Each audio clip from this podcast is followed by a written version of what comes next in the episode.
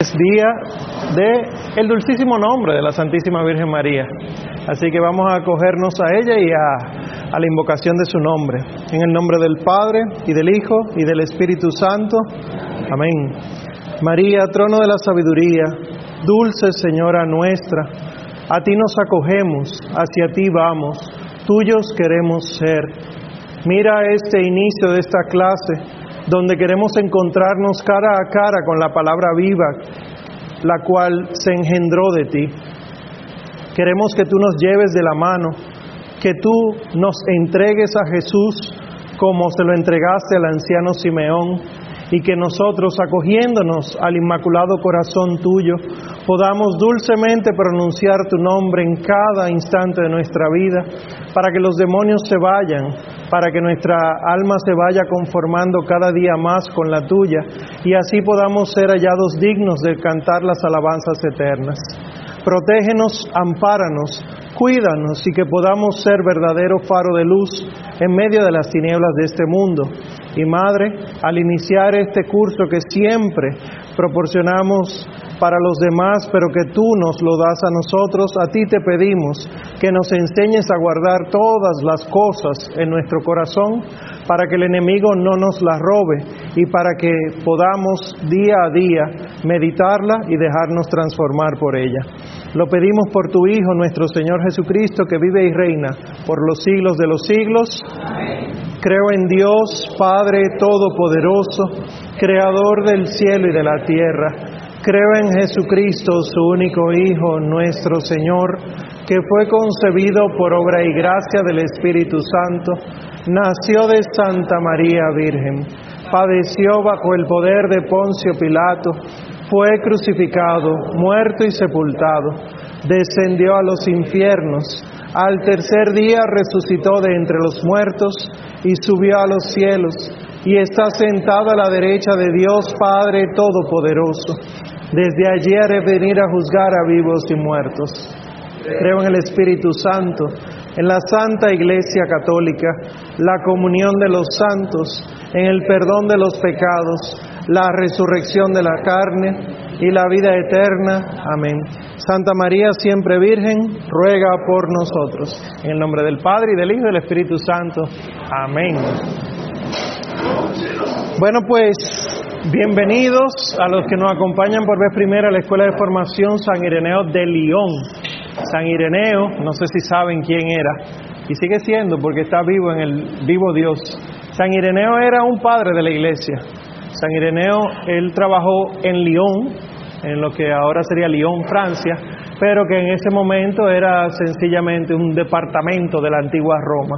Y él se destacó por ser obispo que atacó duramente la herejía gnóstica, pero más que solo eso, atacó la mayoría de las herejías de la época. Uno de sus escritos más importantes es el que se titula Contra los herejes, Adversus hereses, donde ataca duramente y uno, bueno, pues nosotros lo tenemos como santo patrono. La Escuela de Formación San Ireneo de León es la el órgano de formación permanente del Ministerio al Amparo del Altísimo. A la mayoría de ustedes puede conocer el Ministerio al Amparo del Altísimo siguiéndolo en las redes, pero básicamente es enseñar la fe. Y como la mayoría de las personas a quienes uno le lleva el conocimiento católico profundo, pide seguir formándose, pues entonces eh, la Escuela de Formación San Ireneo eso es lo que proporciona. Por eso el pensum que trabajamos es básico, pero básico, ustedes saben. Básico catecismo de pe a pa, desde el principio al fin, luego Biblia, desde el Génesis 1.1 hasta el Apocalipsis, todo, y luego entonces nos metemos en teología fundamental. Teología fundamental es lo más básico de la teología que actualmente y anteriormente se conoce como apologética, pero lo damos desde el aspecto de la teología. Y este es este curso que ahora termina en diciembre es la segunda parte del módulo de moral. El, catecismo se divide en cuatro partes. La tercera parte es moral cristiana. Esta es la segunda parte donde en la primera trabajamos los primeros tres mandamientos, pero ahora vamos a trabajar la parte de amarás a tu prójimo como a ti mismo. Desde el cuarto hasta el décimo mandamiento, que según las ciencias humanas se pueden resumir en eh, ética, ética y moral, moral especial, moral personal y moral social. Bueno, pues vamos a ver cómo nosotros comprimimos todo eso en cuestión de unas cuantas semanas. Les entrego su programa. Por favor, ayúdame a repartirlo, te lo agradezco de corazón. Igual, por favor. En el programa es sencillo, la presentación ustedes se la leen en la casa, ese primer párrafo.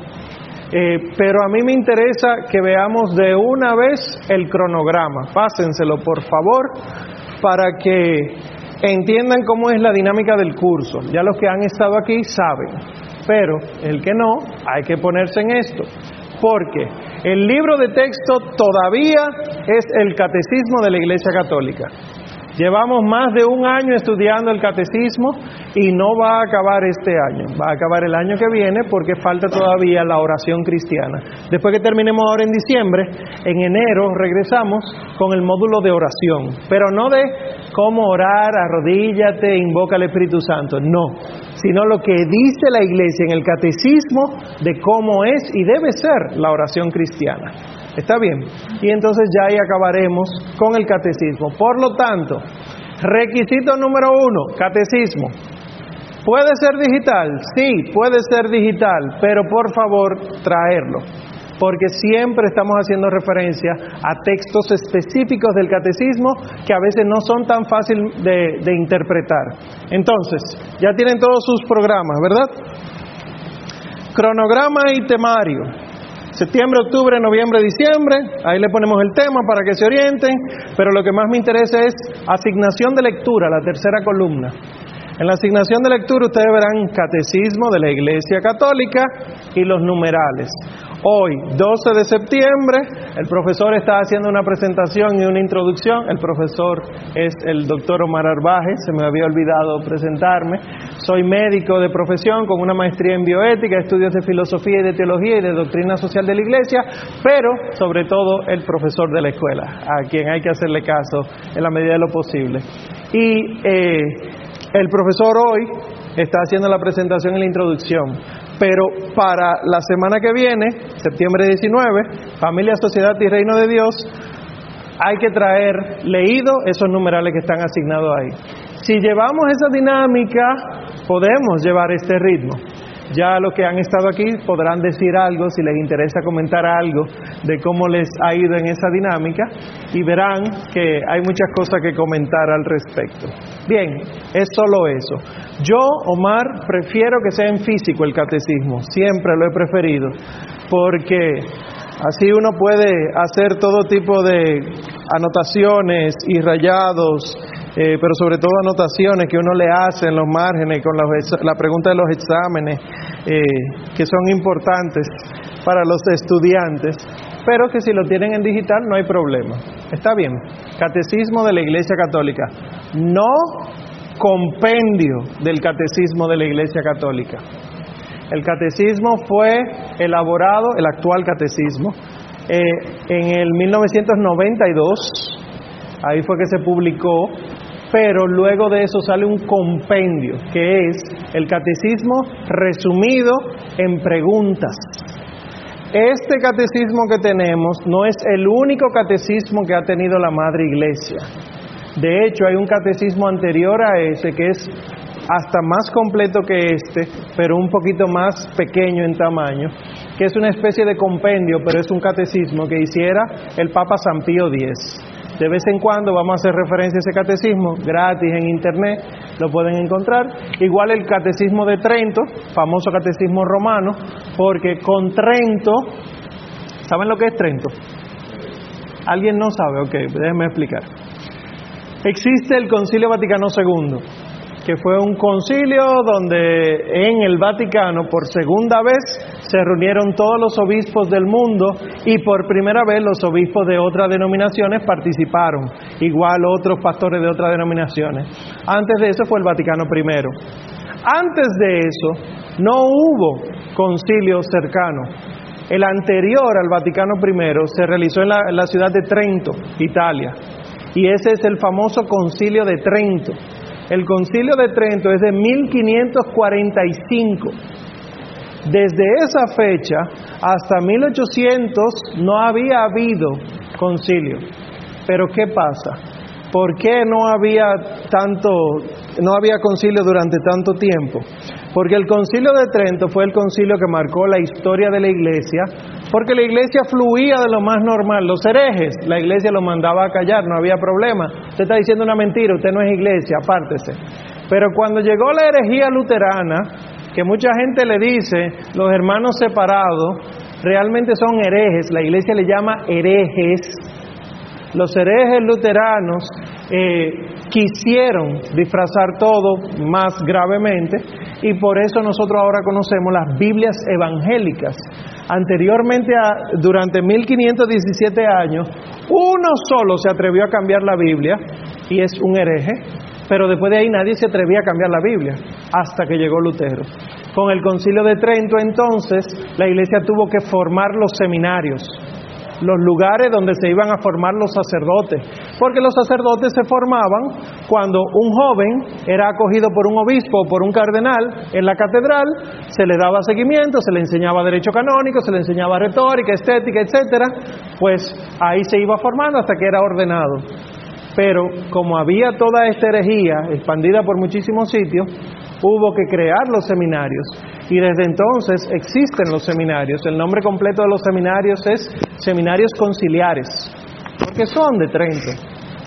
Todos los seminarios del mundo son seminarios conciliares, pero se le quita la palabra conciliar por practicidad, porque no hay seminarios no conciliares.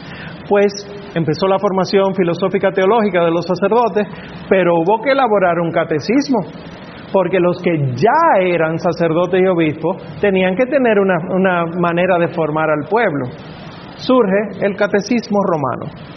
El catecismo romano lo que buscaba era unificar la fe, la enseñanza de la fe. Pues del catecismo romano no había nuevo catecismo salvo por lugares específicos, el catecismo de Holanda, el catecismo de no sé dónde, hasta que el Papa San Pío X dijo, no podemos seguir con esta herejía, porque surgió a finales del siglo XIX, principio del XX, una herejía grande que fue surgió a partir del humanismo. ¿Recuerdan el renacimiento, el enciclopedismo, la ilustración, el humanismo? Pues con el humanismo se saca a Dios del centro y se pone al ser humano en el centro. Poniendo al ser humano en el centro, entonces Dios no tiene razón de ser en la esfera, en la esfera social, sino que Dios tiene que quedarse en la esfera personal. Eso es lo que estamos viviendo ahora. Pues esto es una herejía, entre otras cosas, que se llama modernismo. El modernismo, herejía, por eso la iglesia no puede modernizarse. Usted está diciendo a la iglesia que sea hereje. El modernismo entonces busca esto y el Papa San Pío X dijo, no señor, esta es nuestra fe y empezó a escribir él un catecismo, que es el famoso catecismo de San Pío X, donde ahí hay cosas fantásticas. A raíz de eso entonces, con el Concilio Vaticano II se elabora un catecismo más para eh, América que solo para Europa, América, África y Asia, y es el catecismo que ustedes tienen en sus manos, que es de 1992. Hay que agregarle muchas cosas a ese catecismo ya, y como veremos en una de las clases, hay otras que no hay que agregarla. Por ejemplo, el tema de la pena de muerte. Ustedes han escuchado que el Papa Francisco últimamente ha dicho que hay que considerar la pena de muerte como un pecado, etcétera. Ha traído mucho conflicto a nivel teológico esa postura del Santo Padre, porque él no lo ha dicho ex cátedra, él no lo ha dicho como papa, él lo dijo como un teólogo. Por lo tanto, no hay que hacerle caso como si fuera el papa, sino como una postura teológica. El conflicto que ha traído es que durante dos mil años la iglesia, incluyendo santos, han entendido desde la Sagrada Escritura, y la misma Escritura lo dice, que hay personas que hay que condenarlas a muerte. Ya hablaremos de eso en su debida clase. Les dejo con ese, esa coquillita por dentro. Porque no estoy diciendo que estamos a favor de matar gente, no. Lo que estoy diciendo es que no estamos en contra de la pena de muerte. What? Ok. Entonces, eh, aquí, por favor, los que son nuevos, llenen estas fichas. Si alguien me ayuda a repartir, por favor. Y levanten la mano. Y el que fa y los no nuevos, una hoja ahí. ¿Quién falta por programa? Programa. ¿Quién falta por programa? Bien. Eso, qué bueno que hablan. ¿Y entonces? Bien, pues vamos a empezar la clase. ¿Llegarán perdidos los que no hicieron el, el, cuatrimestre anterior? Puede que sí, pero puede que no.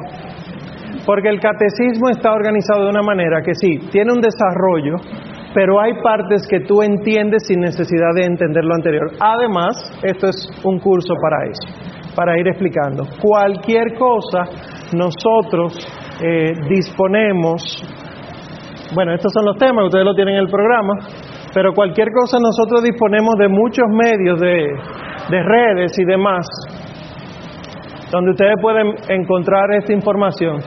Miren, eh, si quieren realizar sus pagos, puede ser vía electrónica, no se preocupen.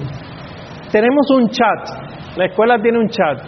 Eh, solamente le escriben ese número, que es el de la señorita allí, Sara Vanessa, levanta tu mano, gracias. Ella es la secretaria de la escuela. Le escriben ese número que por favor agrégame y bienvenido sea. Eso sí, cuando entren, identifíquense. Porque uno dura meses hablando con alguien que no sabe quién es. Identifíquense, soy fulano, soy fulana para agregarlo. Las redes nuestras, Facebook e Instagram, eh, les damos movimiento a veces, aunque no siempre, porque más lo hacemos aquí en persona. Y cualquier duda en el correo, en, la, en el programa de ustedes abajo, tienen parte de esa información en la cinta gris de abajo. Pueden encontrar el correo, la cuenta bancaria y las redes de Facebook y de Instagram. Pero que quería decirles, parece que no está aquí, los audios de todas las clases pueden encontrarlo gratis en Mixcloud. Mixcloud es una aplicación de audio, aplicación de celular o puede ser en la web, como quieran. Entran a mixcloud.com o descargan Mixcloud y solamente buscan Escuela San Ireneo y ahí escuchan todos los audios. Desde el primer día con el credo, que quizá ahora mismo no le interese porque ustedes están en moral, pero sepan que está el credo entero, que eso fueron dos cuatrimestres, o sea, ocho meses. Tenemos también liturgia entera, también dos cuatrimestres, y tenemos la primera parte que acaba de terminar eh, de moral y vamos a ir subiendo ya, por eso ustedes ven este, este aparatico aquí, es para que sea mejor la grabación para ustedes mismos, para su consumo. Si ven en el programa, en el cronograma, perdón, hay dos fechas que producen miedo. 17, 24 de octubre. ¿Qué cosa? Halloween no da miedo. El 24 de octubre y el 5 de diciembre. Primera y segunda evaluación. Las evaluaciones, como ustedes no están inscritos en la Pucamaima, si se queman, no se votan, no son votados por nadie. Se lo digo para que se vayan relajando desde ahora. Pero me sirve a mí como una especie de termómetro para ver en qué estamos bien y en qué no. Porque la idea no es salir de aquí teólogos, pero sí comprometidos con la verdadera fe, no con cualquier cosa. ¿Está bien? Así que siéntanse en toda la libertad de hacer cualquier tipo de pregunta en cualquier momento, que ninguna pregunta es desoída aquí y todas tratamos de darle respuesta. Bueno, pues habiendo dicho todo eso, quiero para que se ubiquen, miren cómo está mi catecismo. Para, sí. No, la, está mi nombre, tristemente. Ya pronto seremos algo. Pero sí, pueden pagar por ahí. Sí, no hay problema. Eh, el catecismo, úsenlo. Nosotros vimos todo esto del catecismo. Los que tienen su catecismo, busquen el numeral 1600, perdón, 99. 99. 1700 el que está antes. Hay aplicaciones en el celular, si les interesa, una que se llama Mi Catecismo, que está el, el, catecismo completo, que lo pueden descargar ahí. Igual hay otra aplicación que es la que yo más uso, que se llama iPieta, iPieta, que eso tiene de todo. Y entonces en la parte de la V, de Vatican, ahí tiene varios catecismos. Ahí está el de San Pío X, el de Trento, Romano y este del Vaticano II. Está bien, se lo digo por si alguno quiere descargar algo ahora. Pues miren, básico, básico, yo debería dejar que los estudiantes que tuvieron aquí el, cuatrimestre pasado den esta clase. Básico, básico, básico. Moral. Empieza, ¿cuál es el título que ven en el capítulo primero ahí abajo? Dice primera sección, la vocación del hombre, la vida en el espíritu, pero después dice capítulo primero, la dignidad de la persona humana básico. No hay moral si no se respeta la dignidad humana. Para eso hay que entender lo que es dignidad y lo que es humanidad. Pero cristiano que no respeta a cualquier otro ser humano no está siendo moralmente bueno. entonces aquí es que uno reconoce que uno es un sucio pecador. ¿Por qué? porque yo puedo menospreciar a aquel en la calle mientras yo voy conduciendo, el que me hace algo malo. Yo lo menosprecio, yo sé más que él. Yo cuando hablo de pecados contra la sexualidad, que vamos a ver el sexto y el noveno mandamiento, en la pornografía, en la masturbación, en las conversaciones de índole sexual, yo estoy pensando en el otro como objeto no estoy considerando su dignidad. Igual cuando robo, el importante soy yo, no el otro, no el que tiene eso, etcétera. Aquí lo que vemos es una lucha fuerte contra la dignidad humana, que fue lo que pasó con Adán, Eva y la serpiente. Cuando la serpiente habla a la mujer y la mujer se deja convencer, ella convence a su vez al hombre y los dos caen. Cuando Yahvé Dios baja, le pregunta a Adán, no a la mujer, Adán, ¿dónde estás? ¿Y cuál es la respuesta de Adán? Estoy aquí desnudo. ¿Quién te dijo que estás desnudo? Lo que pasa es que la mujer que tú me diste, ya Adán no piensa en la dignidad de la mujer. Él no la cuida, él la tira al medio, dice el dominicano. Cuando se busca a la mujer, entonces ya ve Dios pero ven acá, ¿por qué comiste del fruto? Ella hace lo mismo con la serpiente. La serpiente del jardín y lo que se evade es la responsabilidad propia. ¿Qué es lo que uno hace en el pecado? En el pecado lo que hay constantemente es eco de ese primer gran pecado. Y por eso mismo es que nosotros necesitamos borrar ese primer gran pecado por el bautismo pero como quiera la carne y el alma, el ser humano, queda herido. Que esto también hay que entenderlo. Eso ya es de la, de la primera parte de la fe, eh, el credo, pero para que entiendan, por si acaso no lo han eh, buscado, nosotros no creemos, la, la Iglesia Católica no cree que nosotros tenemos naturaleza pecadora. No lo cree. Hay muchos predicadores por ahí se lo digo porque he oído mucho. Hay muchos predicadores que dicen, no, porque nosotros somos de naturaleza pecadora. Lo importante es que Dios nos ama. Nosotros no somos de naturaleza pecadora.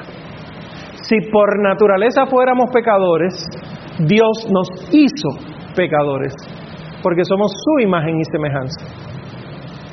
Vayan desechando cosas de su cabeza si esto eh, le trae conflicto. Nosotros somos de naturaleza buenos, pero la naturaleza fue herida. Para que entiendan, porque así es que el catecismo lo trabaja. Cuando el catecismo habla del pecado, no dice eh, la naturaleza eh, mala, dice la caída. Cuando tú vas caminando y te caes, te golpeas una rodilla, sale sangre, te duele, no caminas igual, pero tú sigues siendo un ser humano. Tu rodilla sigue siendo rodilla, pero está herida. Hasta tu manera de caminar cambia. De hecho, te duele tanto que a ti no, no te interesa que te hablen. Ay, no, no, no, no me digan nada, no me digan nada. Tú rompes con la relación de los demás y lo único que tú necesitas es que te sanen para ahí empezar a hablar. Los que han pasado por alguna especie de enfermedad o condición médica fuerte, que tienen que ir a emergencia, saben que empiezan a sentirse otra vez ellos mismos después de los analgésicos, después de la mejoría de los antibióticos. Mientras tanto, tú no estás siendo tú mismo. Ustedes lo saben pues es esto lo que está ocurriendo con el ser humano. Hay una herida en la dignidad, pero no es que le quitan la dignidad. La iglesia tiene claro que a nadie se le quita la dignidad, no hay manera de quitársela. ¿Alguien sabe en qué consiste la dignidad humana según nuestra fe? Los estudiantes viejos. ¿Por qué tenemos dignidad? Génesis 1, 26, 27 y 28. No, tienen vergüenza con lo... Ah, ok. Punto. Tenemos dignidad porque somos creados a imagen y semejanza de Dios. Ningún animal, ninguna planta, ningún animal, ninguna planta, ningún mineral, perdón, fue creado a imagen y semejanza de Dios. Por lo tanto, ningún animal, ninguna planta, ningún mineral tiene dignidad. Por más que se defienda la dignidad de las ballenas jorobadas o de los perros callejeros, ellos también sienten, sí sienten, pero no experimentan lo que experimenta el ser humano. Porque solo el ser humano, imagen y semejanza de Dios, es persona. Porque solo Dios es persona. Tres, Padre, Hijo y Espíritu Santo. Por lo tanto, solo aquellos que participan de la imagen y semejanza de Dios son los que son personas. Por más que tú digas que tu perrito tiene personalidad, no existe eso. Ya otro día hablamos de eso. Entonces, ¿qué es lo que busca el ser humano? Y voy a hablar aquí del numeral 1718. El ser humano Estoy tratando de hacer un resumen hoy para que la semana que viene estemos toditos ubicados.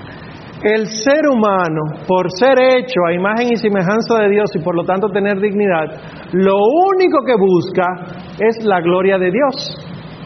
Lo que pasa es que Él no lo sabe o en otras ocasiones Él lo rechaza. Pero ¿cómo tú te das cuenta que lo que busca es la gloria de Dios? Porque solo en Dios está la felicidad. Pregúntale a un ser humano si no quiere buscar la felicidad. Todos los seres humanos están en busca de la felicidad.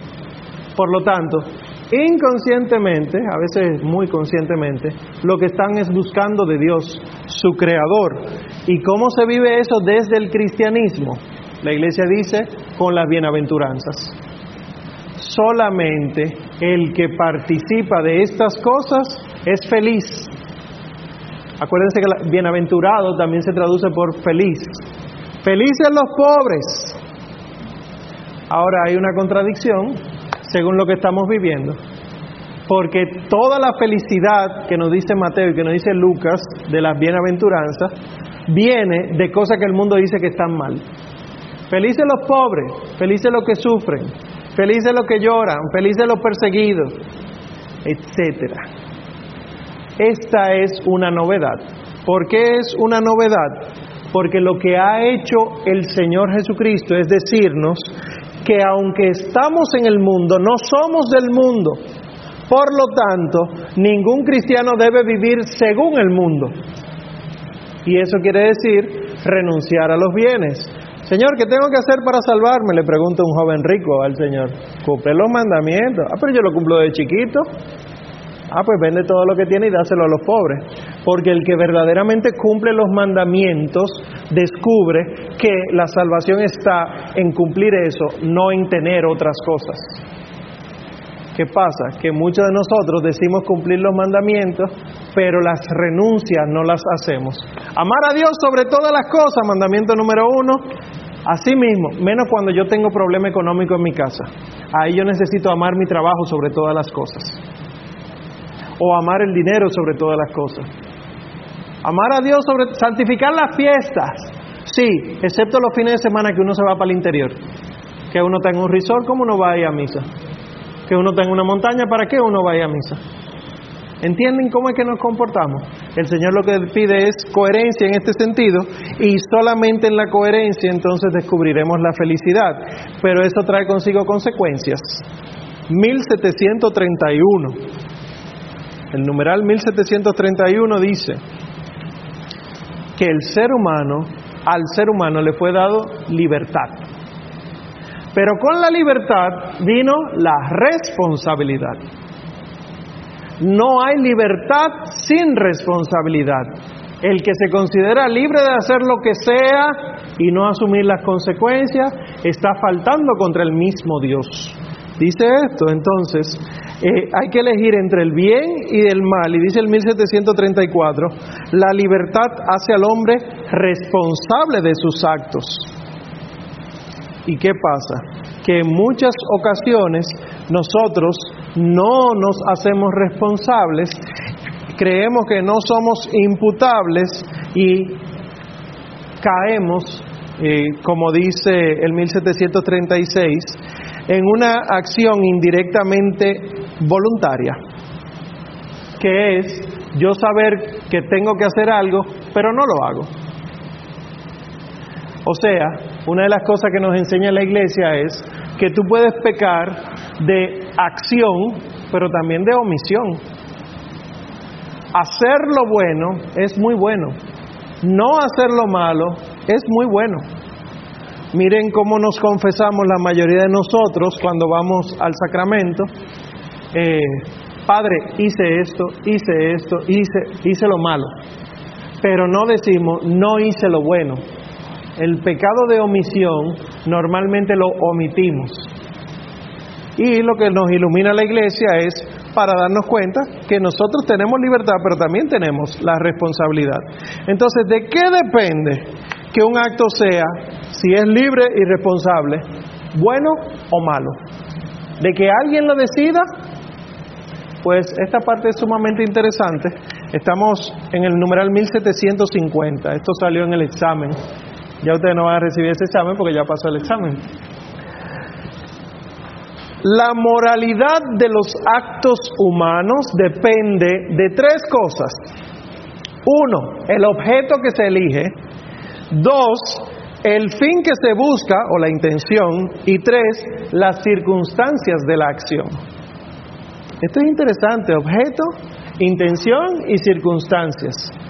Porque mucha gente cree que yo puedo buscar lo bueno y que la manera en la que yo lo busque no importa. La iglesia no dice eso.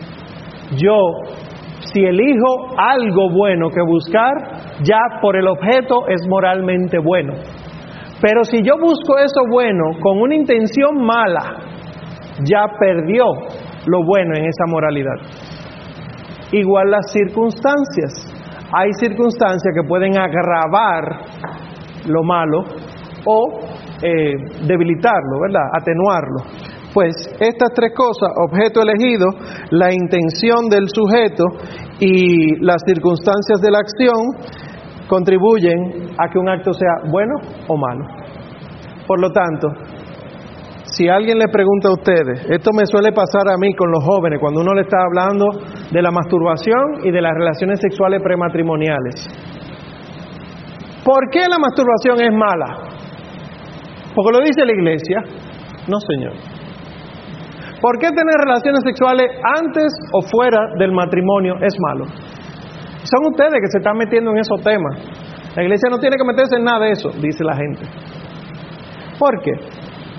¿Qué se busca con relaciones sexuales antes o fuera del matrimonio. Placer. Y el placer por sí mismo no es un fin. Por lo tanto, darle al placer el fin de tu acción es mal. Y por eso termina siempre, siempre, siempre el ser humano sintiéndose vacío al tener relaciones sexuales antes o fuera del matrimonio. Tan vacío que aunque duren un año, dos años, tres años saliendo juntos, siempre quieren más. Sin embargo, en el matrimonio, y bien en el matrimonio, bien ubicado en el matrimonio, produce la plenitud de los esposos. Ya vamos a trabajar eh, el matrimonio cuando hablemos del adulterio y demás y el divorcio en el sexto mandamiento. Pues dice el 1755, el acto moralmente bueno supone la bondad tanto del objeto como del fin y de las circunstancias. Pero dice el 1756 en la segunda oración, hay actos que por sí y en sí, independientemente de las circunstancias y de las intenciones, son siempre gravemente ilícitos, razón de su objeto. Por ejemplo, la blasfemia, el perjurio, el homicidio, el adulterio no está permitido hacer el mal para obtener un bien. Y aquí, por ejemplo, pudiéramos hablar del aborto. No está permitido hacer el mal para obtener un bien. ¿Quién no lo permite? ¿Qué? Tú, yo. Ah, Dios, yo entendí yo. Dios es el que no permite esto. ¿Cómo? pero hay muchísimos testimonios extraños en la Sagrada Escritura. Bueno, vamos a ver lo que dice entonces el 1763 y siguientes.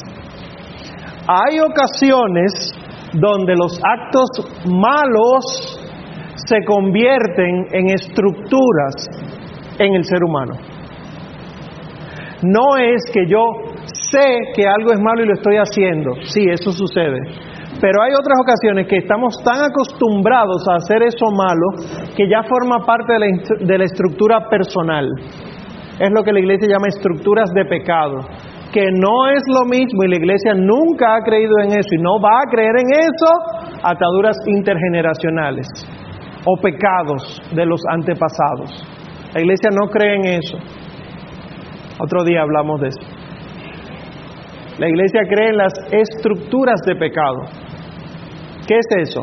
No es que los pecados se heredan, sino que los pecados van formando parte del ser humano y este ser humano con estructura de pecado ya eh, montada, cuando tiene hijos, enseña inconscientemente esos mismos pecados.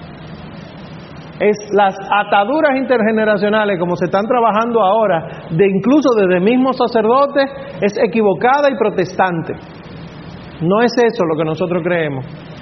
Ya insisto, otro día hablamos porque esto es introductorio. Entonces, ¿qué es lo que dice el 1763 y siguiente? Los sentimientos o pasiones designan las emociones o impulsos de la sensibilidad que inclinan a obrar o a no obrar en razón de lo que es sentido o imaginado como bueno o como malo. ¿Qué dice aquí? que uno no es solo cerebro, sino que uno también tiene emociones, que esto le dice pasiones. Las pasiones pueden llevar a algo bueno o pueden llevar a algo malo. Dice el 65, son numerosas, pero la fundamental es el amor, que despierta la atracción hacia el bien. El amor causa el deseo del bien ausente y la esperanza de obtenerlo. Las pasiones no son malas, pero diría San Ignacio de Loyola en sus ejercicios espirituales, las pasiones desordenadas. ¿Qué hay que hacerlo? Ordenarlas, poner a cada una donde le toca. Yo soy pasión, aunque no solo pasión, también soy razón. Y se supone que desde la virtud de la prudencia, la virtud cardinal de la prudencia, yo debo tratar de educar todas mis pasiones para que ninguna se salga de su justa medida. Porque miren que aquí describe el amor. Pero amor no es yo tirarme encima de alguien y llenarlo de besos. Porque en ocasiones eso no puede estar saliendo del amor. Estimulado por el amor puede venir desde un aspecto puramente sexual o quizá olvidándonos de lo sexual, puede ser desde una carencia mía. Y al final entonces, profundamente, no me conviene estar haciendo eso, porque estoy alimentando un vacío que tengo. Esto ya hay consulta psicológica, pregúntele a otra gente, pero profundamente nosotros tenemos que tener el, el ojo agudo porque nosotros muchas veces disfrazamos de cristianos actitudes que no son cristianas. Por ejemplo, la ira. Usted se llena de ira, no me venga a decir a mí que usted es celoso con la cosa de Dios. Hay veces que no es celo por la cosa de Dios, a veces es que usted está aprovechando eso para sacar su ira. Que si lo dejan, usted le da una trompa a alguien.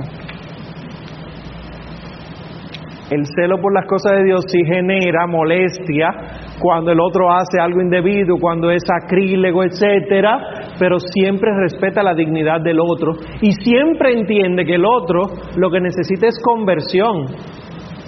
Puede ser que la conversión le llegue por una trompa suya, pero puede ser que no. ¿Y en cómo uno ve la diferencia en esto? ¿Por qué tan fina la línea? El Espíritu Santo te dará luz del discernimiento. Pero como ese no es el tema de hoy, seguimos con la vida moral. Dice el 1767, las pasiones en sí mismas no son ni buenas ni malas. ¿Se acuerdan de eso, verdad? que es Merly. Las pasiones en sí mismas no son ni buenas ni malas. Y el siguiente dice en la segunda oración, las pasiones son moralmente buenas cuando contribuyen a una acción buena y malas en caso contrario. Y dice la última oración de ese mismo numeral, el 68, las emociones y los sentimientos pueden ser asumidos en las virtudes o pervertidos en los vicios. Y aquí vienen las estructuras. Cuando yo a un pecado, a una pasión que se ordena a lo malo, le permito que eso haga una estructura en mí, se convierte en vicio. Pero cuando yo permito que la pasión que impulsa a lo bueno haga estructura en mí, se convierte en virtud.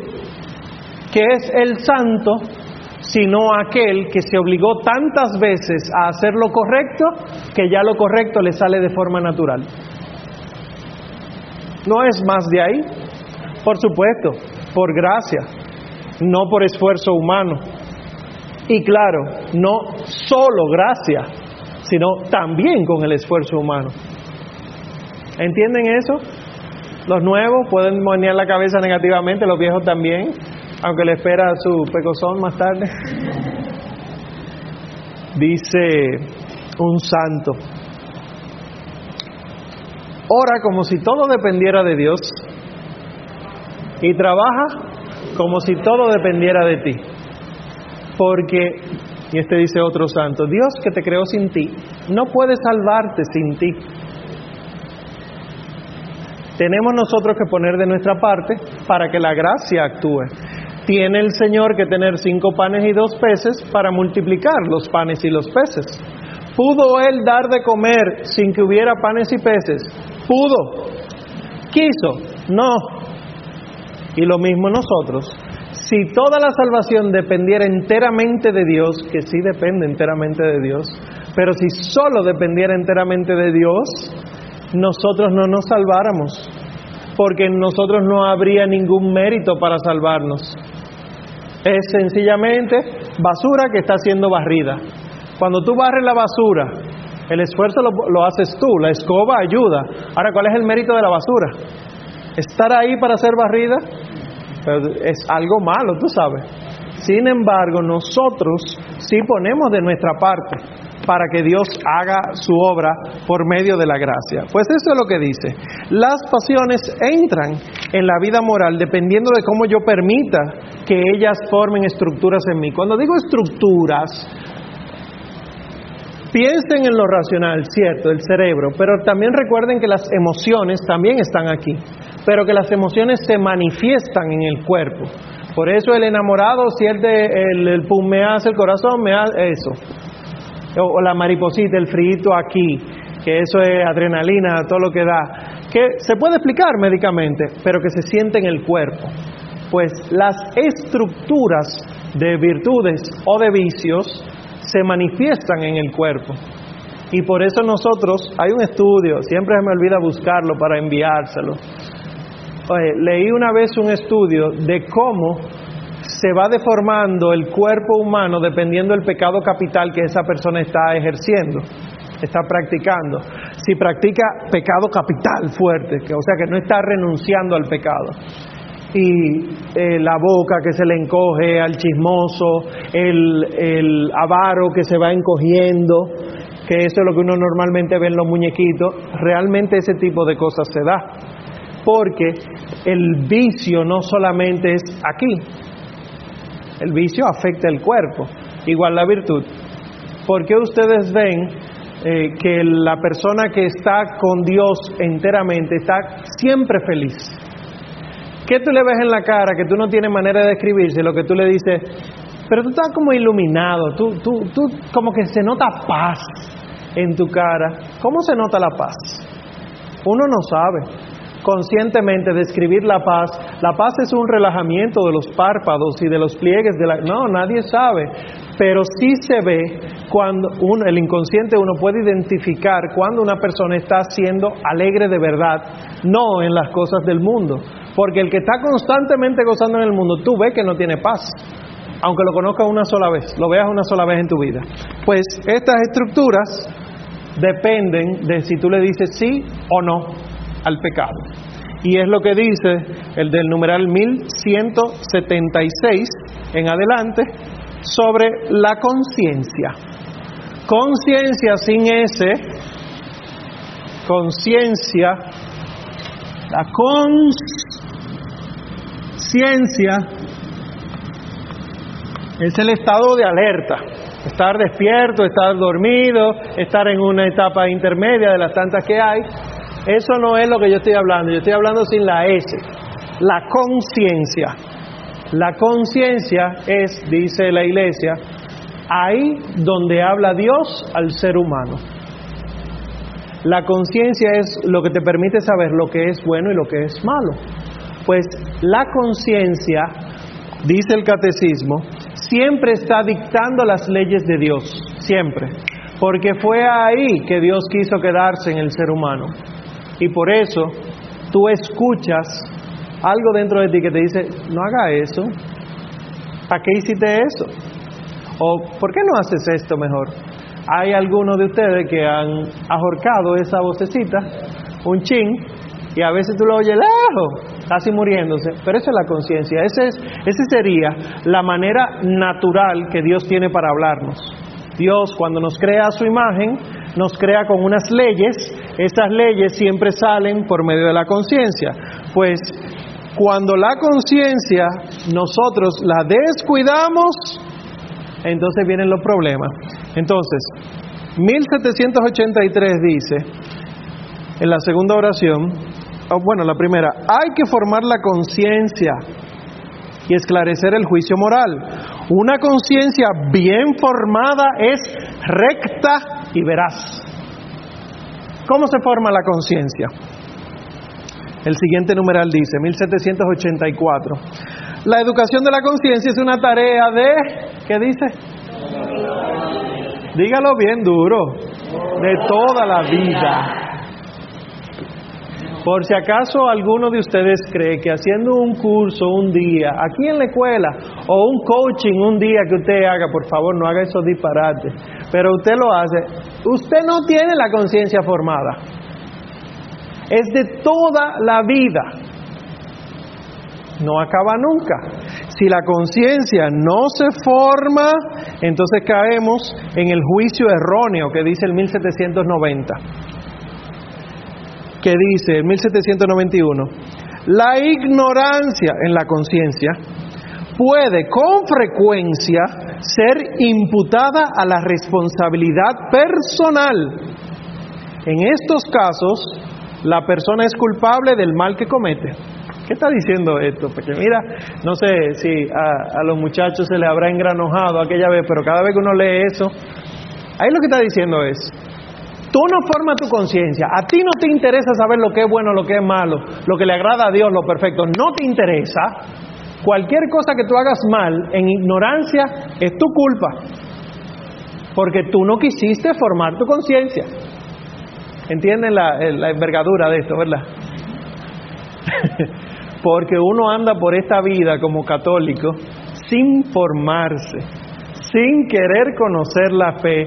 Y hay gente, después que, por ejemplo, viene el primer día aquí y después salen por ahí, es mejor no saber nada, porque en la ignorancia es que uno está bien tranquilo, sin saber que están cayendo en esto. No es mejor no saber nada, es mejor saber. Ahora, cuando sepas, viene responsabilidad. Pero tú pasar por esta vida como un ignorante, yo soy feliz porque no sé nada, no leo nada, nada me preocupa. Así mismo te dirá Dios, es para el infierno que tú vas. Pero yo no sabía, tú sabías, no me diga que no. Entonces, pero hay ocasiones, dice el 1793, si por el contrario la ignorancia es invencible, ¿cómo una ignorancia puede ser invencible? No me piensen, por favor, como clase media o clase alta, no me piensen como clase media que ha tenido oportunidad de estudios, no piensen como clase media. Porque en muchas ocasiones la falta de estudios hace, en muchas, no dije todas, en muchas ocasiones hace que la gente no se forme en conciencia. Sin embargo, en nuestro país lo que vemos es todo lo contrario que conciencia moral tiene más fácilmente un pobre, alguien de escasos recursos, que alguien de clase alta. Pero para que vean que sí hay razones del entorno, de las circunstancias, que impiden una formación adecuada de la conciencia. Si por el contrario la ignorancia es invencible o el juicio es erróneo y sin responsabilidad por parte del sujeto moral, el mal cometido por la persona no puede serle imputado. Oigan claro, no puede serle imputado. Punto y seguido. Pero no deja de ser un mal. Hay quienes me dicen a mí, yo no sé dónde sacan eso, pero es interesante cómo lo piensan. Si yo no sabía que era pecado, cuando yo lo cometí no era pecado entonces. Sí es pecado. Lo que no te es imputable. No se te puede echar la culpa de cometer el pecado porque no sabías que era pecado. Pero si sigue siendo pecado. ¿Y qué recomiendan los santos? Cuando tú vayas avanzando en tu vida de fe, que vayas descubriendo que tú cometiste pecados en tu vida, aunque no eran imputables, confiésalos porque probablemente alguna herida dejó en el alma. Yo no sabía que era eh, un choque que yo iba a tener. No, es verdad, pero te chocaron. Entonces, aunque te digan, está bien, es verdad, usted sale libre, eh, fue sin querer, fue un accidente, hay que arreglar el carro, corazón. Hay que pagar el seguro. Es esto mismo lo que dicen los santos. Bueno, pues entonces, Dice el catecismo, estoy tratando de hacer un super duper mega hiper resumen. Así como está este tema del juicio, podemos hablar de las virtudes humanas. 1804. ¿Qué son las virtudes? Las virtudes son disposiciones, esto es 1804, o actitudes firmes, disposiciones estables, perfecciones habituales del entendimiento y de la voluntad que regulan nuestros actos, ordenan nuestras pasiones, guían nuestra conducta según la razón y la fe. Y dice al final ese numeral, el hombre virtuoso es el que practica libremente el bien. Hay muchos que practicamos el bien no tan libremente. ¿Por qué? Porque buscamos el bien por una mala intención o por circunstancias desfavorables.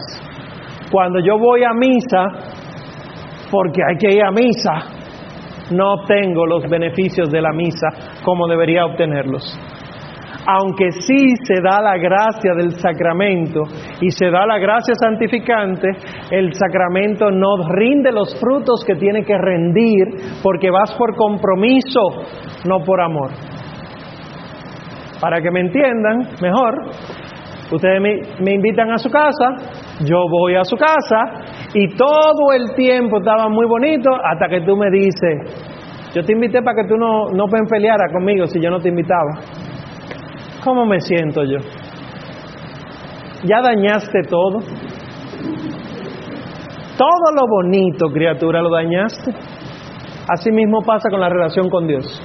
Cuando a Dios lo busco solo por miedo al mal, o lo busco solo por el beneficio del bien, yo no lo estoy buscando como debo buscarlo. Y como dice ese poema de la Edad Media que hay quienes creen que se le atribuye a Santa Teresa de Jesús, no me mueve mi Dios para quererte el cielo que me tienes prometido, ni me mueve el infierno tan temido para dejar por eso de ofenderte. Tú me mueves, Señor, muéveme el verte, atado en una cruz y escarnecido. Más o menos así. Se supone que deberíamos buscar de Dios por quien Él es, no por lo que Él me da o por lo que me pierdo de Él si no estoy con Él. Se supone, ¿verdad? Si yo digo, levanten la mano, ¿quién?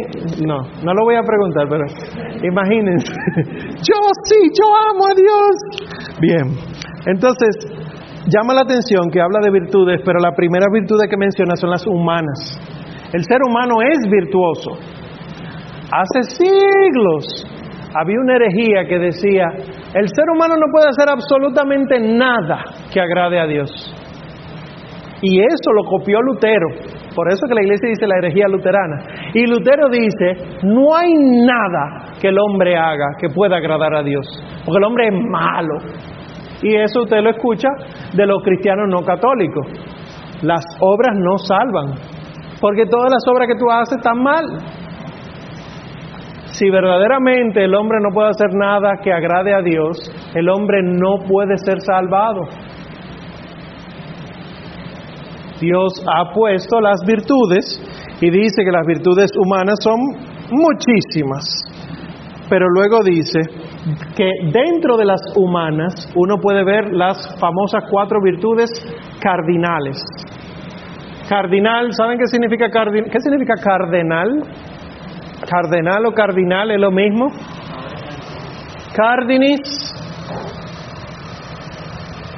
se puede traducir como bisagra, o mejor, esta es la mejor traducción, quicio. Tú me sacas de mi quicio. ¿Qué es el quicio y por qué uno se saca de él? Las puertas antes, las bisagras era que la pared tenía como unos cilindros y las puertas tenían unos ganchos. Y las puertas se encaramaban ahí esos cilindros se llaman quicios. Pues cuando tú sacabas una puerta de su quicio, la puerta no funcionaba adecuadamente. Entonces, cardinis o quicio, que ahora lo entendemos como bisagra, lo que quiere decir es que estas virtudes cardinales son sobre las que se apoyan todas las virtudes humanas. Y los cardenales de la iglesia son sobre quien se apoya el Santo Padre para tomar decisiones. Bueno, pues, ¿cuáles son las cuatro virtudes cardinales? La iglesia las menciona en un orden específico. Primero y siempre primero y nunca después, la prudencia. Porque la prudencia es la, salió en el examen yo creo, la madre de las virtudes, la auriga virtutum. Eso fue lo que le salió en el examen. Auriga virtutum. ¿Qué quiere decir eso? La virtud de oro. Está ahí en el catecismo, no crean que yo le estoy enseñando latín, aunque si quieren podemos aprender latín. Auriga virtutum, ¿por qué? Porque ella es la madre, la que modera todas las virtudes. Ser justo es bueno, ser justo en exceso es dictadura. Entonces, ¿qué tiene que haber? Justicia desde la prudencia, por mencionar una. Pues primero la prudencia, luego la justicia, eh, estoy en los numerales 1806 hasta el 1809. Ahí define cada una de las virtudes cardinales. Prudencia, justicia, luego la fortaleza y por último la templanza. Esas cuatro virtudes hacen que uno pueda vivir en la vida de gracia. Un hombre puede buscar, empezar a buscar de Dios solo por sus propios medios. Empezar a buscar de Dios. Yo puedo, por la pura razón y por la pura humanidad, empezar a buscar de Dios. Pero no, no terminaré encontrándolo porque las virtudes, como me preparan para otro tipo de virtudes que salen de mí, de mi capacidad, me impulsan a la trascendencia. Y estas son las que siguen, las virtudes teologales. Se llaman teologales porque vienen de Dios y devuelven a Dios. Y esas son las famosas tres, fe, esperanza y caridad, que ustedes conocen. Pues la prudencia, justicia, templanza y fortaleza tienen obligatoriamente que llevar al cristiano a fe, esperanza y caridad. La fe, la esperanza y la caridad, sabemos que la última es la más importante, que depende la tres una de otra, que ninguna existe sin ninguna de la otra. Oigan esto, esto lo dice el catecismo. Yo no puedo decir que amo si no tengo fe. Eso se le puede preguntar a uno que se llama ateo, que ama a su gente. ¿Tú amas? No tengo fe, no tengo esperanza. Y hay muchos filósofos que vivían en la desesperanza que decían que amaban. Bueno, pues ahí ustedes se embrujarán con eso si ustedes quieren. Y luego, y luego, al final de todo, la iglesia menciona dones y frutos del Espíritu Santo. Ese es el 1830. Como pueden ver, el ser humano sí tiene cosas buenas, pero necesariamente esas cosas buenas tienen que llevarlas a Dios. A Dios siempre. Cuando no nos lleva a Dios, que nos lleva a nosotros mismos, el mismo camino se ve, tronchado. Porque yo no fui hecho para aquí y ahora. Yo fui hecho aquí y ahora para un más allá. Por lo tanto, esto es un caminar. La iglesia peregrina en la tierra, recuerden eso que dice la misma iglesia, la iglesia militante. Bueno, pues viendo la otra parte, eh, pasamos al tema del pecado. Y aquí como pueden ver está totalmente subrayado con una brocha color naranja. 1846 y siguientes. Gracias. Pensé que era uno de los de los tomos de mi catecismo. Mira ahí el tomo 1, tomo 2, tomo 3. Bueno, ¿qué es el? Si tienen preguntas, deténganme. Yo estoy tratando de hacer un resumen. Bien. ¿Qué es el pecado? 1849. El pecado es una falta contra la razón, la verdad, la conciencia recta. No ha mencionado a Dios. Es faltar al amor verdadero para con Dios y para con el prójimo a causa de un apego perverso a ciertos bienes. El pecado es apegarse a ciertos bienes, bienes, perdón, y al apegarse a esos bienes, entonces tú te alejas de Dios y te alejas del prójimo. Y por eso es una falta contra la razón. Porque un ser humano que piensa, que sabe que tiene que sobrevivir, no se apega de una manera desmesurada a un celular, se te rompe el celular ahora en este instante. Y miren cómo ya están reaccionando ustedes con el solo hecho de pensar. Esto puede ser motivo de pecado grave, grave, que se descontrola la presión ahora. Los médicos tenemos que trabajar con eso ahora, de hipertensión por, por dejar el celular en la casa. Hay que buscarle un nombre, porque ya teníamos el problema de la hipertensión por la bata blanca que la gente sana llega al consultorio y en el consultorio le sube la presión. ¿Por qué? Porque está nervioso, porque es el médico que le está tomando la presión. La bata blanca. Imagínate entonces ahora el celular. Gente que cae en crisis de ansiedad severa porque se le olvidó el celular en la casa. Se muere ese día. Siempre otro, nunca yo. Entonces, hay diversidad de pecados. La iglesia habla de muchísimo, pero dice el 1853, se pueden distinguir los pecados según su objeto, o según las virtudes a las que se oponen, o según los mandamientos que quebrantan. También se le puede agrupar según se refieran a Dios, al prójimo o a sí mismo, y se lo puede dividir en pecados espirituales y carnales, o también pecados de pensamiento, palabra, acción u omisión. Al final, la raíz del pecado está en el corazón del hombre, en su libre voluntad. Entonces viene la famosa definición de pecado según su gravedad, que esto sí me interesa que lo entiendan, ya por asuntos prácticos de ustedes vivir su vida, si, ya no lo entendían antes. La iglesia dice que los pecados según su gravedad se dividen en veniales y en mortales. Se llaman y gira. No vino gira. Cada vez que yo hablo de pecado mortal me acordaré de gira. Eh, son veniales y mortales, pero la iglesia define primero el mortal y luego el venial. Dice en 1855, el pecado mortal destruye la caridad en el corazón del hombre por una infracción grave de la ley de Dios.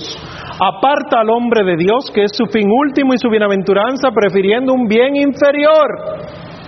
¿Oyeron lo que dijo ahí? No.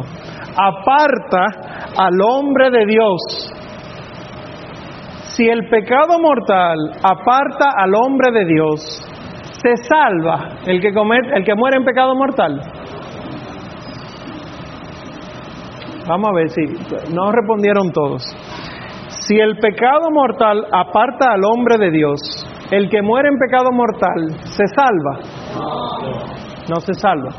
Ténganlo claro, porque está circulando entre nosotros la idea de que el pecado se te perdona, no importa qué. Si mueres en pecado mortal es para el infierno. No te salvas porque no quisiste estar con Dios. Dirá alguno, levanta su mano, sí, dígame. Y si uno se arrepiente, bueno, no habrás muerto en pecado mortal. Estás arrepentido. Estoy diciendo si mueres en pecado mortal. Y después dice, el pecado venial, en cambio, deja subsistir la caridad, pero la ofende y la hiere. Entonces, para que un pecado sea mortal, tiene que tener tres condiciones.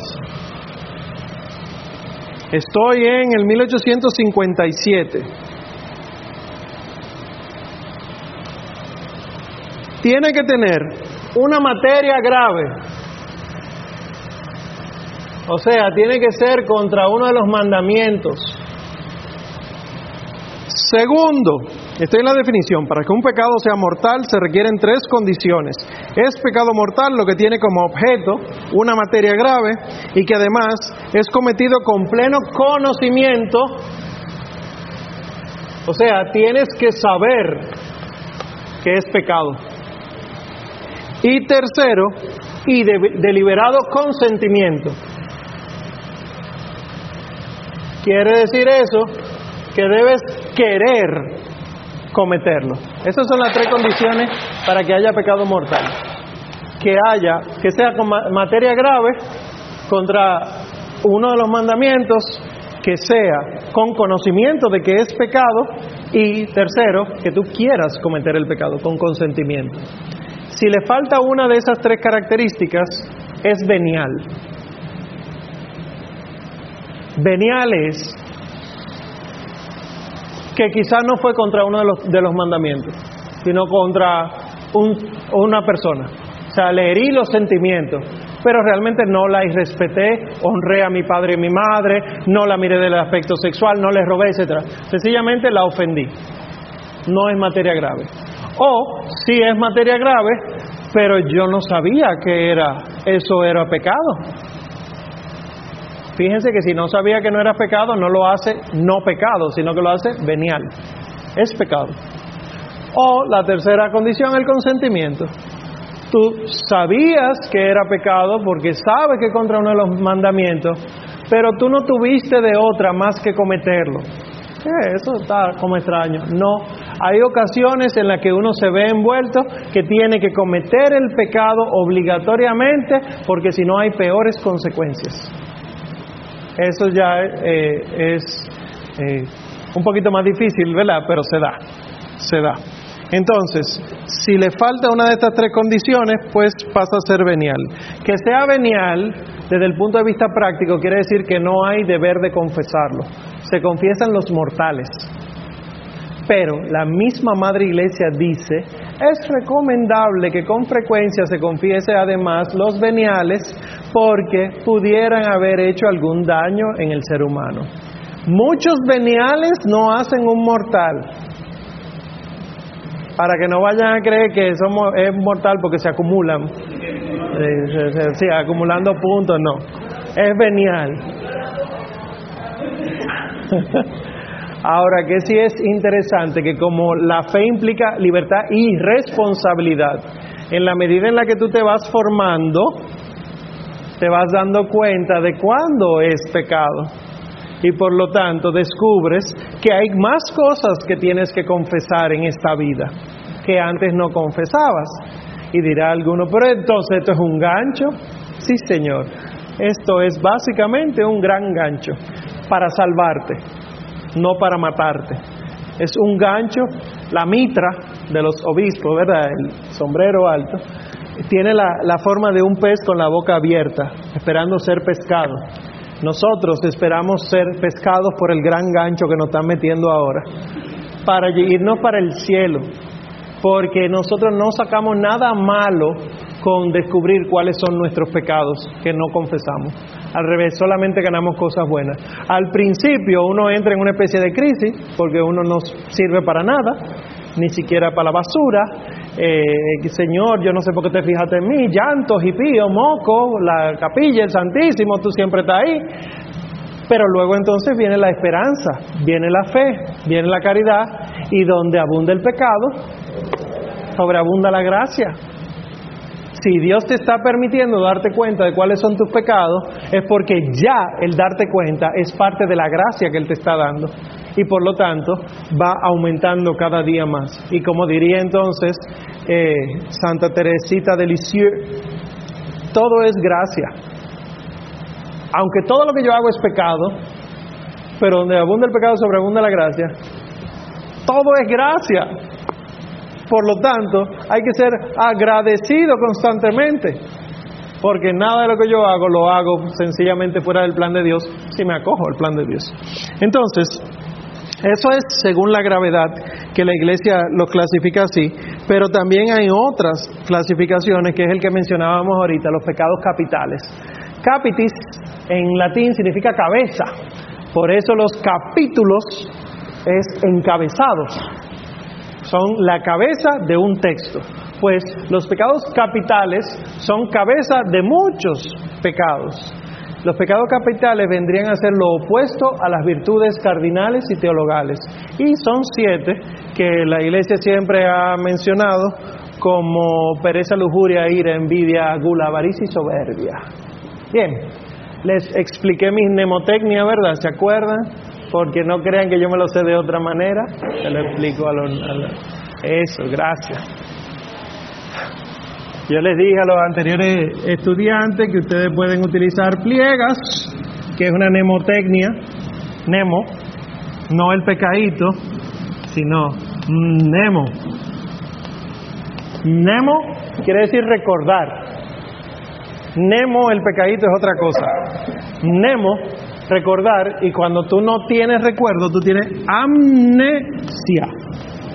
Bueno, pues la mnemotecnia, la técnica de memorizar pliegas, pereza, lujuria, ira, envidia, gula, avaricia y soberbia, esos son los siete pecados capitales según la Madre Iglesia, mencionados desde la tradición, ayudan a que uno aprenda a llevar una vida más conforme al Evangelio, pero en otras ocasiones cuando tú empiezas a revisar tu fe, tú dices, yo hago todo. Todos los pecados capitales son míos, todos, todos. Pero si piensas eso, vas bien. Estás descubriendo que sí, que tú no sirves.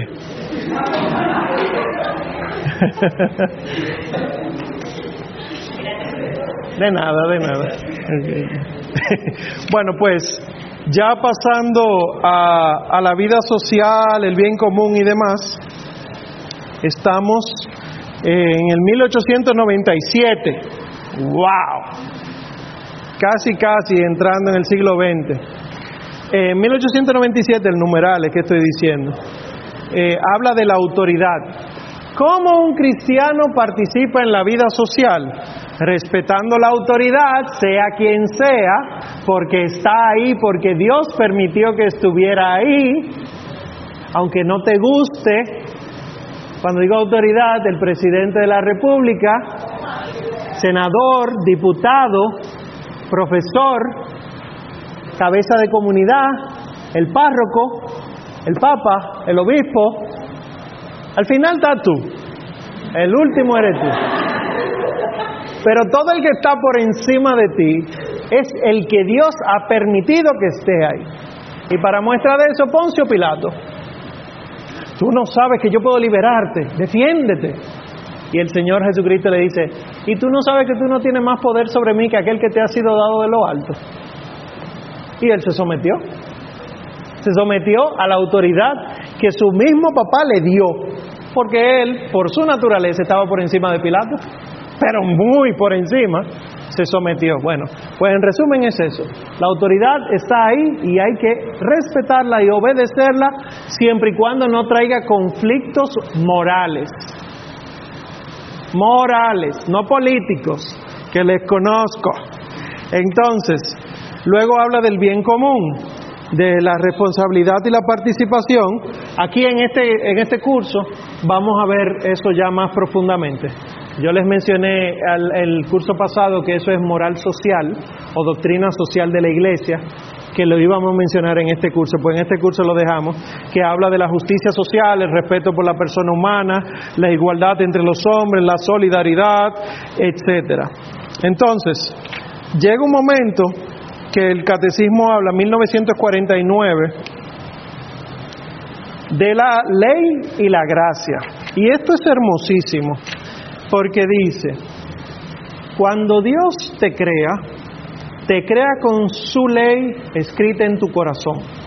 Eso es lo que se conoce como ley natural o ley moral. Pero cuando el hombre peca, ya no conoce esas leyes y su vida constante es la búsqueda de esas leyes sin saber dónde encontrarla. Y Dios entonces le da la ley de Moisés, la ley antigua, para que tenga unas normas que lo guíen, pero de esas son imperfectas. Entonces tiene que venir el dador de la ley, que a su vez es la ley misma, la palabra de Dios, encarnarse y enseñar él la ley. Esa es la ley nueva o la ley evangélica, que es la que nos vuelve a enseñar lo que Dios había escrito originalmente en nuestro corazón. Y por eso eh, me imagino que escucharon el prefacio de hoy.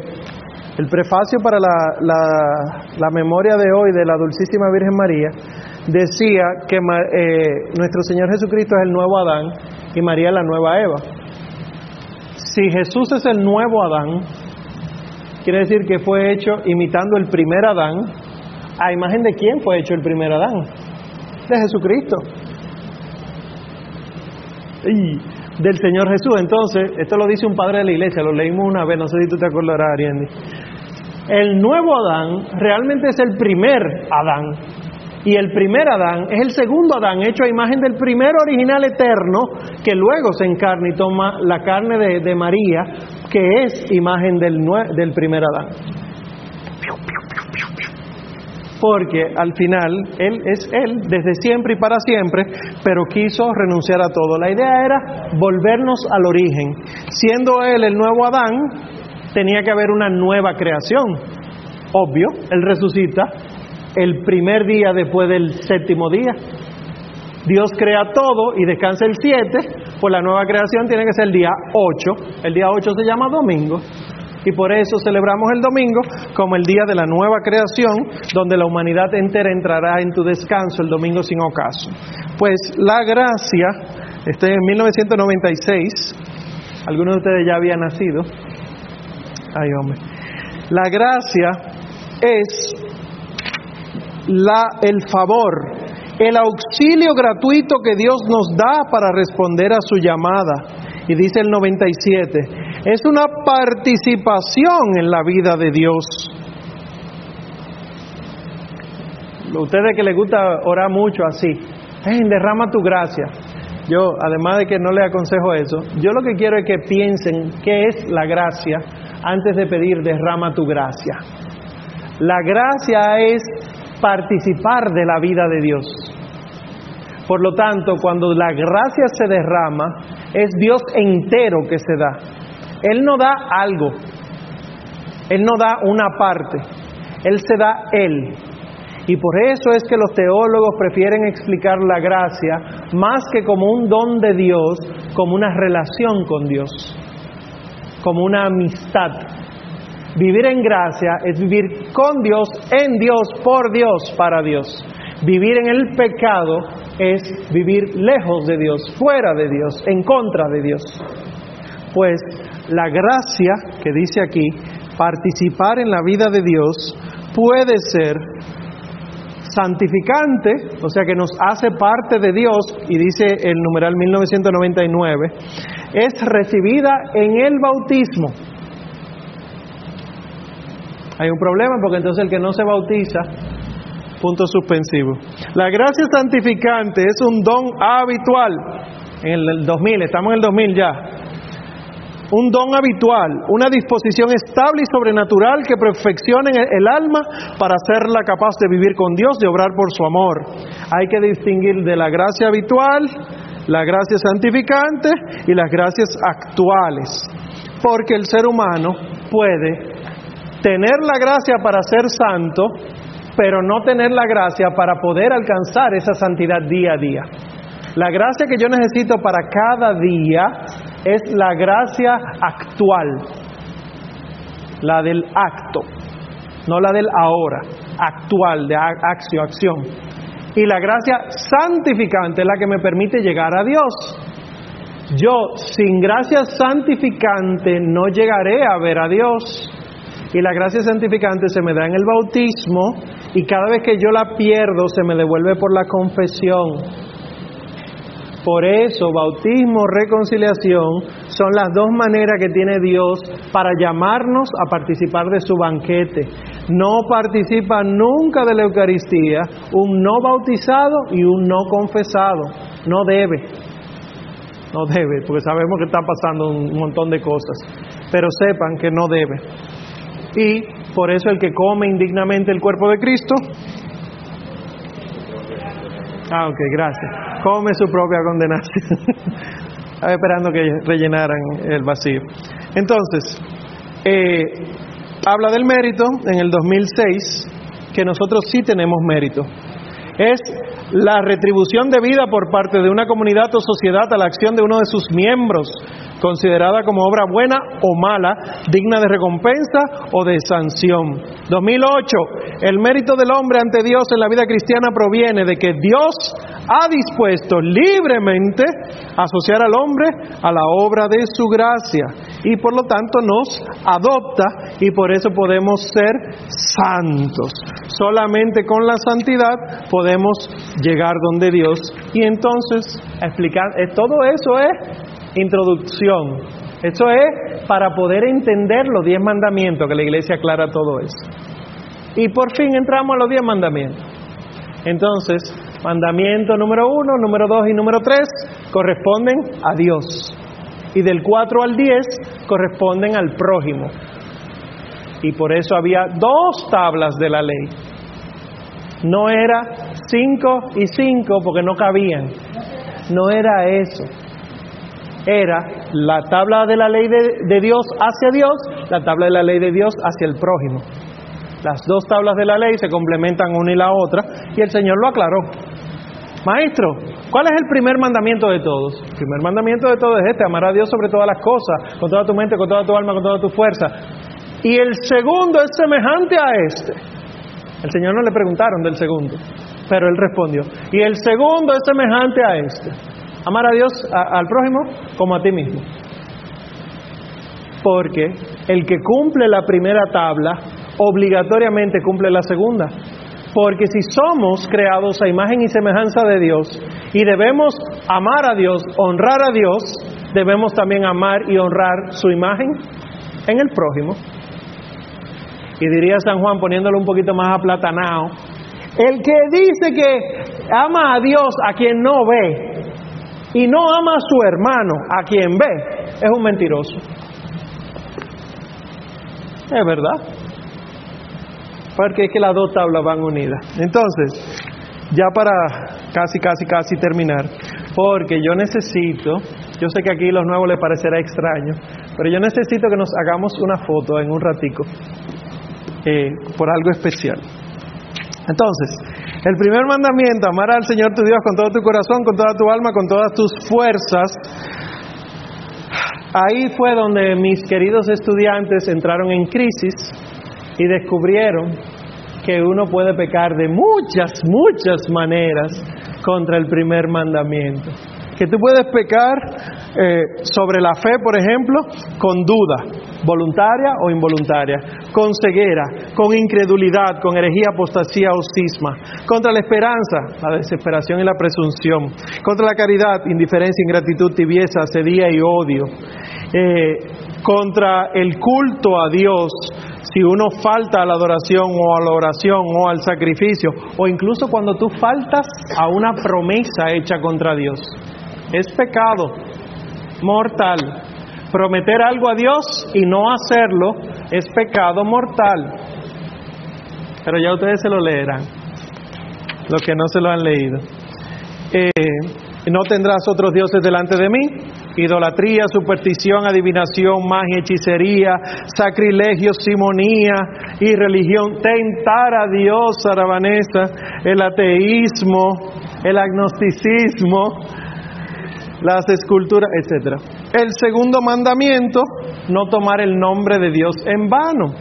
Aprendimos que con mucha frecuencia tomamos el nombre de Dios en vano que cada vez que decimos, ay Dios mío, hemos tomado el nombre de Dios en vano. ¿Eh? No vamos ya, ¿verdad? No quieren repetir esa historia. Esa parte la bloqueamos. Bueno, hay un narrador deportivo que lo toma diario. ¡Ay, Dios mío! Bueno, pues nosotros, los que privábamos en piadoso, porque no crean que son ustedes los que sufren, yo sufro primero y después que yo sufro, yo se lo comunico a ustedes eh, lo que privábamos en piadoso, que decíamos malas palabras, decidimos sustituirla por Dios mío, Jesús, cosas así. Y descubrimos que estamos faltando contra Dios. que yo no debo decir Jesucristo, no, no debo, lo hago y está mal. Es eh, pecar contra el segundo mandamiento. Bien, entonces, ¿qué? ¿Santo? No, tampoco santo. Rayos, rayos, centellas, santos caracolines de colores, Batman, cosas así. santos renacuados saltarines, a menos que sea una invocación verdadera, que no sea una exclamación, sino que yo estoy pidiendo eso que estoy diciendo de verdad. Por ejemplo, el ofrézcome yo me imagino que ustedes saben que el ofrézcome es una oración. Me ofrezco. Ofrézcome a María y a todos los santos. Pues el ofrézcome se supone que uno lo dice cuando uno quiere ser protegido. Sino cuando yo quiero que tú seas protegido. Ofrézcote. Tú estás gozando. ¿eh? bueno, pues sepan que ese segundo mandamiento tendrán que leérselo de nuevo, unos cuantos. Yo el primero porque uno en muchas ocasiones falta, blasfema contra el nombre de Dios y comete perjurio. Y el tercer mandamiento, y ya con esto acabamos, que es el, santificar las fiestas, la iglesia aclara de por qué nosotros pasamos del sábado al domingo para santificar las fiestas, porque el Señor pasó del sábado al domingo. El Señor no cumplía el precepto del sábado, ese fue el problema que él tuvo. Porque tus discípulos no ayunan en sábado, porque tú estás sanando gente en sábado, ¿qué es lo que está pasando? Y el mismo Señor entonces eh, decide resucitar en domingo y entonces el domingo es el día del cristiano y descubrimos que el que falta a misa de domingo comete pecado mortal. Eh, que me voy de fin de semana con mis padres y uno llega como a las 8 de la noche aquí el domingo y usted cometió pecado mortal. Cometiste pecado mortal, hay que confesarlo. No puedes comulgar si no lo confiesas. Ya has comulgado. Entonces confiesas dos cosas. Que no fuiste el domingo y que comulgaste en pecado mortal. Si no me creen, léanse. Eh, léanse los numerales del 2180 al 83. Cuando la misa es después de las seis de la tarde, ¿solo la lectura del domingo? El sábado solamente, sí. El sábado. Eso sí vale por el domingo. Sí, pero por ejemplo, el no ir, no ir ni sábado en la tarde ni domingo, porque por cualquier razón eh, voluntaria es pecado. Si fue porque estaba enfermo, bueno, pues eso es comprensible, eso sería venial el pecado, pero a conciencia, yo sé que me voy de viaje y sé que debo buscar una parroquia y no la busco, mortal. Está, está en crisis. ¿Cuál es tu nombre? Mario. No, bienvenido al grupo de la crisis. ya unos cuantos te explicarán. ¿Qué fue? Bueno, sepan que es verdad. Eso se ha dejado de predicar. Yo no sé por qué. La iglesia es clara. El que falta el domingo a misa porque sí, está en pecado mortal. Porque de una vez me dicen, pero ¿y si tú vas de camino y se te pincha una goma? Porque es que siempre me ponen las excepciones. No, no es eso. Que se apareció un enfermo y tú tuviste que atenderlo en la calle, esa es tu Eucaristía, tampoco es eso. Esa no es su Eucaristía, mi hermano. Pues esa es su obra de caridad. Pero la Eucaristía es la Eucaristía. Y entonces dejaremos para la próxima clase los numerales que tocan, que es del 1196 en adelante. ¿Quién falta por programa? ¿Quién falta por programa? ¿Todos tienen programa? Ok, pues miren, para la próxima clase lean. Recuerden que todos los audios están en Mixcloud. Si alguno quiere escuchar el cuatrimestre pasado, podéis escucharlo, escuchándolo de lo más tranquilo en Mixcloud, Escuela San Ireneo de León. Eh, recuerden acercarse a Sara Vanessa al final, si quiere alguno realizar el pago hoy. El pago no es obligatorio hacerlo entero hoy, se puede hacer en dos cuotas. Si tienen alguna dificultad, pueden hablar con Sara Vanessa y ella los tomará en cuenta. No estamos aquí por el dinero. Si alguno de ustedes no tiene el dinero completo, comuníquelo. Que nosotros estamos aquí para evangelizar. ¿Está bien? Y lo mismo digo, si alguno quiere dar más de lo que nosotros pedimos para poder ayudar a otros que no podrán pagar, bienvenido sea también, porque al final es un servicio a la Madre Iglesia que estamos haciendo, nunca, nunca para gloriarnos nosotros y mucho menos por lo material.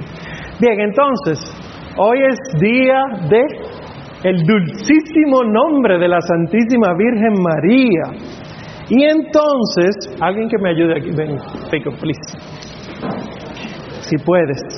Entonces tú vas a pasar con esto y con esto en la mano, sí. Sí, por favor. Según la tradición, cuando se aprueba el Santísimo Nombre, ¿cómo es? La celebración de hoy era en un, una guerra que había contra los musulmanes. Y entonces eh, eh, los vieneses fueron a pedir a la Virgen y la Virgen ayudó contra los musulmanes y ganaron. En honor a eso entonces, en Francia se elaboró un pan con forma de luna creciente, que es el símbolo de musulmanes, y creciente en francés se dice croissant. Desde entonces existe el pan croissant y se cocina y se come justamente hoy como victoria de la fe católica frente a los musulmanes. Entonces, antes de ustedes comérselo, yo quiero que lo tengan todo en la mano, yo hago una foto y luego se lo comen. ¿Está bien? hemos querido decorarlo con un letrerito del anagrama mariano, no sé si lo conocen. En lo que reparten les explico. Luego vamos a ver, si quieren, va a haber, en la escuela tenemos en el módulo de apologética un viaje por la zona colonial y aprendemos de arte sagrado. Una de las cosas que aprendemos es, son los monogramas. Los monogramas, ¿me escuchan o le huele demasiado el croissant ya? Los monogramas viene de mono, uno, gramos o grafía, escritura. Hay muchos monogramas en la iglesia, muchos.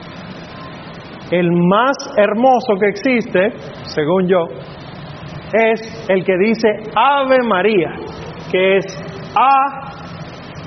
Ave María. La M de María Santísima y la A del ave. Eso es lo que ustedes tienen ahí. Lo único que también está coronado, como debe ser coronado, porque ella fue coronada como reina de todo lo creado, ahí está diciendo, ¿eh? Ah, bueno, esa es solo la M, perdón. Esa es solo la M de María, ¿verdad? Este, qué tonto, es la M solo de María, porque hoy celebramos el dulcísimo nombre. Entonces el nombre de ella es María. Tan fuerte es que cuando le preguntó a el, padre, el exorcista, el padre Gabriele Amor, exorcista de Roma, en paz descanse, de feliz memoria, a uno de los demonios que está exorcizando, ¿por qué es que tú le tienes tanto miedo a María? ese demonio dice, yo a él le tengo miedo porque él puede contra mí, él es Dios, pero a ella yo no la soporto porque siendo criatura aún así puede contra mí. Nosotros tenemos a una madre, se nos fue entregada en la cruz como auxilio intercesora, medianera de todas las gracias para con nosotros, Madre del pueblo de Dios, eh, Mater Dei Populi. Invoquen a María, que por eso ella está encima de la luna, ella está venciendo contra los musulmanes, ella es la parte más hermosa y brillante de la iglesia, donde la luz de Dios ilumina, refleja totalmente, porque ella es espejo de justicia. Ella no es la justicia, pero lo refleja tan perfectamente que es como si la justicia viniera de ella. Tan así es que ella es madre de justicia y madre de misericordia, vida, dulzura y esperanza nuestra. Oh, wow. Bueno, esperemos que terminen de repartir eso para, para hacer una foto. No me, no me pongan a hablar de María. Espero que vea que le, guste el detallito. Las, todas las semanas, con la ayuda de Dios, vamos a tener siempre una galletita y agua. Hoy nos faltó el agua, lo que pasa es que no sabemos cuánto iban a venir, pero bueno. Eh, así que para eso es que básicamente utilizamos el aporte económico de ustedes. Para ese refrigerio, para el material gastable, en ocasiones, las veces que vamos a salir de aquí, no creo que sea en este curso, pero eh, la escuela trata de cubrir los gastos con lo que ustedes dieron para que si gastan algo sean 100 pesos, ¿sabes? Para que no se quede nadie, porque lo que queremos es que aprendan, que conozcan la verdadera fe. ¿Al profesor le toca? Ah, muy bien. Gracias. Ah, pero hay que hacer una foto. Eh,